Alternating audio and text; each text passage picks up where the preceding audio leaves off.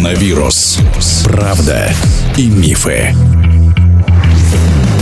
По состоянию на 17 марта коронавирусной инфекцией в мире заражены более 183 тысяч человек. В Иране, по последним данным, умерли, к сожалению, еще 135 жителей. Исламская республика угрожающими темпами приближается к отметке в тысячу смертей. Руководство страны уже идет на беспрецедентные меры. Из тюрем Ирана, например, временно выпущены десятки тысяч заключенных, в основном политических, дабы предотвратить новое случаи заражения.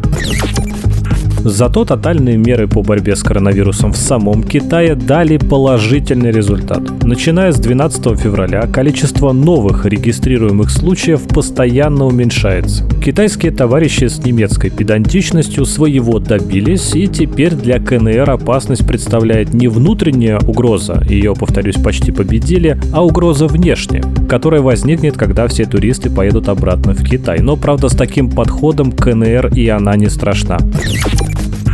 Основные рекомендации Всемирной организации здравоохранения для населения остаются прежними. Регулярно мыть руки, не трогать руками глаза, рот и нос, следить за здоровьем и при первых признаках болезни, а именно температуре, кашле, затрудненном дыхании, без промедления обратиться к врачу. Кстати, кое-кто всерьез предлагает натощак жевать чеснок, полоскать рот горячей водой и даже обрабатывать тело спиртом или хлоркой. Врачи настоятельно рекомендуют не поддаваться панике и просто просто следовать советам официальных Минздравов и самой ВОЗ.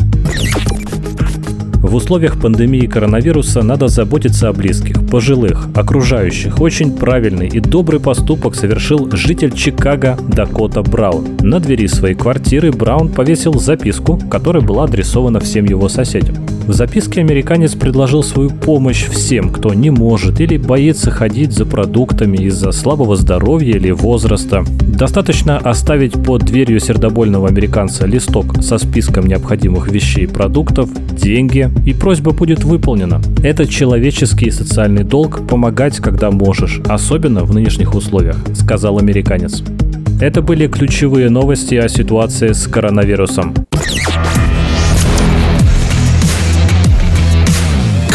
Коронавирус. Правда и мифы.